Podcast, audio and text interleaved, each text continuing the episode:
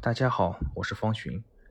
今天开始我会做几期的节目，去探讨一个中国扫黄的问题。今天是第一期，说一说中国妓女的发展史。据说中国最早的妓女是传说中的三皇五帝时代的红牙妓。到了夏朝，残暴淫乱的夏桀被后世人定的第一大罪状，大家知道是什么吗？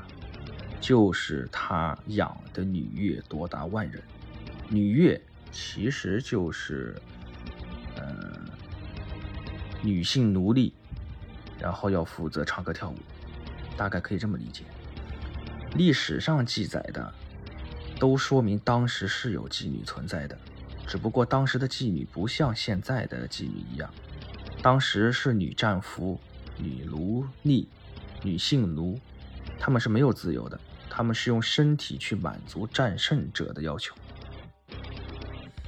而坊间呢比较流行的说法呢是认为中国的妓女是起源于殷商时代的女巫，并把那个时代呢叫做巫昌时代，因为从殷墟出土的文物可以看得到。那个时代比较流行占卜，出门狩猎呀、打战、打仗啊，哪怕第二天想去春游，他们都要找巫师去算一卦。巫师是可以预言未来、解惑答疑，也可以舒缓紧张的情绪，尤其是女巫师。所以你一旦花钱去算卦，女巫师也可以收钱做一些算卦之外的事情。但这个说法呢，不一定是学界认可的主流说法，因为中国的妓女文化、风月文化的初始跟古西方是不一样的。西方基本上是来源于宗教，而中国呢有雏形，但是要说是来源于来源于宗教是不行，嗯，是怎么说不确切的，应该是来源于女战俘。奴隶。历史上有两位大人物对娼妓行业发展做出了巨大的贡献。我们先说第一位哈，就是中东周的管仲。管仲建立国家妓院，他除了敛财是最大的原因以外，他还能满足青壮年男子的需求，保护良家妇女不受骚扰。因为当时的贵族士大夫以及富豪阶层都养很多的美女。